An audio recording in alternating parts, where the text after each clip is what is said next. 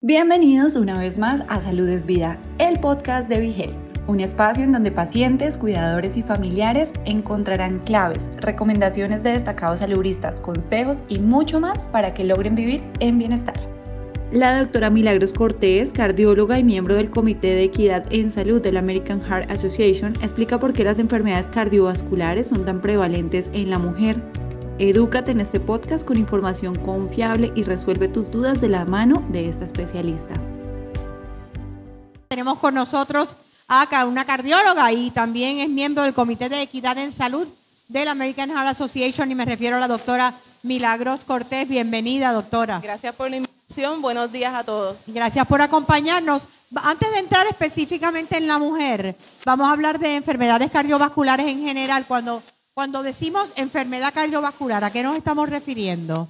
Bueno, nos referimos, ¿verdad?, a todo lo que pueda eh, afectar nuestra salud eh, desde el punto de vista vascular. Podemos hablar de lo que son derrames cerebrales, arritmias, infartos al corazón, problemas eh, arteriales periferovasculares que pueden llevar a la de extremidades y obviamente pues toma le, le, toma un curso diferente de lo que es la vida del paciente, ¿no? En su calidad de vida si no tenemos entonces esta eh, evaluación temprana, tomando en consideración otras condiciones médicas que pueden acelerar estas enfermedades cardiovasculares, como por ejemplo la diabetes, el sobrepeso, eh, el colesterol alto, esas cosas. Y muchas veces en el caso de las mujeres nos ocupamos de la salud de todo el mundo eh, y dejamos la nuestra para, para lo último. Pues mira, eso es bien cierto.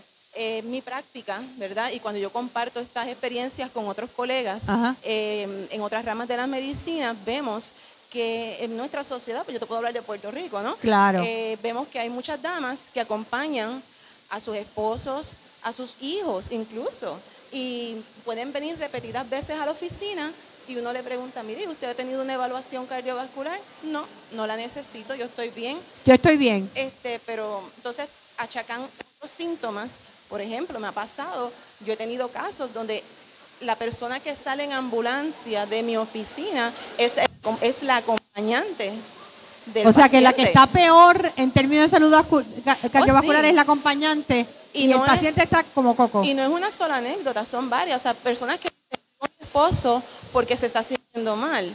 Entonces él le dice, sí, pero tú también tienes estos síntomas. Sí. Y he tenido pacientes con arritmias que digo, no, hay que parar, la evaluación de usted viene más tardecito, vamos con las Vamos con la evaluación de, y, hemos de la que, que, actuar.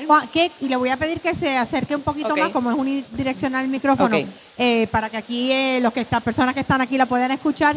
Eh, ¿Qué causa una enfermedad cardiovascular? Bueno, mira, el envejecimiento natural del ser humano, ¿ok? Puede tomar eh, ¿verdad? una tarifa en lo que es nuestro sistema cardiovascular, el envejecimiento natural. Pero si entonces eh, miramos más allá y vemos el medio ambiente, qué cosas hacemos, como por ejemplo fumar, y está, está, comprobado que el fumar en la mujer eh, le acarrea una serie de complicaciones a edad más temprana de los varones. Y es por nuestra anatomía, o sea, nuestras arterias tienden a ser más eh, pequeñas en, que en el hombre. Ok. También tenemos que tomar en consideración, ¿verdad? Este, la vida sedentaria, los cambios hormonales que podemos tener y cómo esto va a ir afectando ese desarrollo de enfermedades cardiovasculares. No podemos obviar que después de los 45 años entramos en un proceso perimenopáusico, ¿verdad? Sí. En donde nuestros niveles de estrógeno gradualmente van a ir bajando. Y con el estrógeno se nos va la vida. Ay, mija. Entre otras cosas. Sí, es verdad, hay tantas cosas, ¿verdad?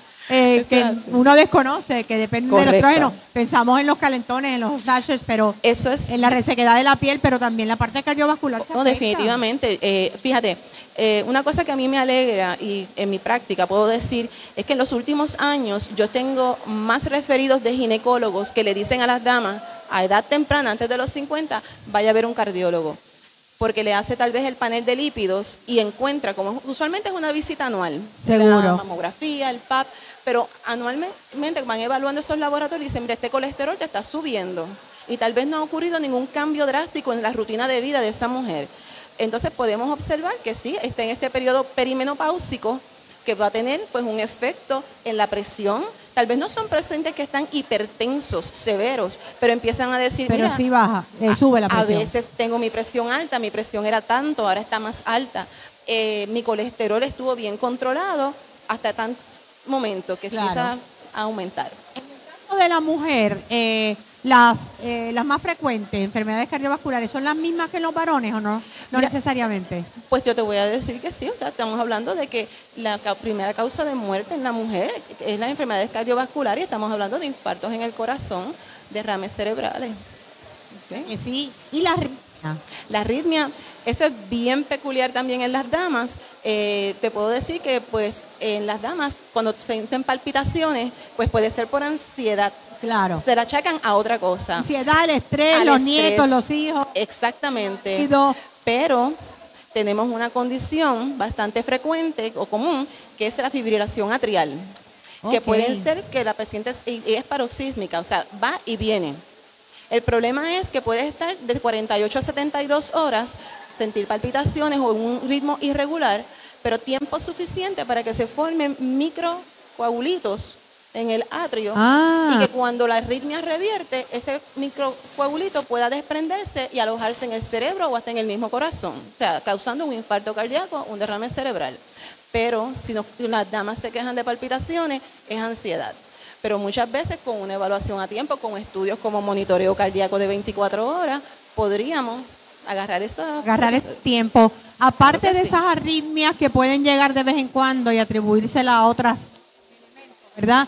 ¿Qué otros deberíamos bueno, estar pendientes de ellos? Bueno, mira, eh, si nos vamos a ir por los síntomas atípicos, que son bastante frecuentes en las mujeres, Lo que son las palpitaciones, ¿verdad? La falta de aire, que se sientan cortas de aire. Cuando hacen una, una, actividad física, como los quehaceres del hogar, algún ejercicio que se sientan cortas de aire más del usual, bien común. Personas que viven en, en una vivienda de dos pisos suben y bajan la escalera, pero entonces ahora cuando llego al primer piso, tengo un, sudor excesivo. Excesivo, que no estaba ahí antes. Que no estaba ahí antes. Ah, pero pueden ser las hormonas. Sí, se lo achacamos a todo menos al corazón. A todo, le buscamos una explicación a todo. Y es lógico porque puede estar dentro de lo que es nuestro diagnóstico diferencial. No es que esté equivocado. O sea, no, no, no, claro. Hay que ir más a fondo. O sea, hay que buscar más allá. Entonces, Hablando de factores de riesgo, ya sabemos algunos de los síntomas, factores de riesgo que pueden predisponernos a una eh, condición cardíaca. Bueno, pues se habla mucho, ¿verdad?, de lo que es la actividad física. El, estar sedentario, ¿verdad? Una mala alimentación, alimentaciones que estén eh, concentradas o que mayormente tengan eh, grasas saturadas, ¿verdad? El sobrepeso. y esto es como una cadena, esto es como un círculo. O sea, ¿por dónde tú vas a cortar primero? Eh, la diabetes. Ahora mismo pues eh, se acuña este término que son el síndrome cardiometabólico, ¿verdad? Cardiometabólico, ¿cuál es ese síndrome? Es, cuando tú unes varios factores, o sea, estamos hablando de la diabetes, una diabetes descontrolada, un sobrepeso, un problema de, eh, a nivel de um, la glándula tiroide. glándula sí, también hay muchos casos de tiroide en Puerto Rico. Correcto. Eh, factores genéticos podrían estar bien asociados, el historial familiar del paciente. Seguro. Hay que tomarlo en consideración. Así es que hoy que estamos celebrando eh, el Día Vístera de Rojo por la Mujer, ya cerrando la entrevista, ¿qué le diría a las mujeres que están allá afuera y que tal vez no se están atendiendo como debían?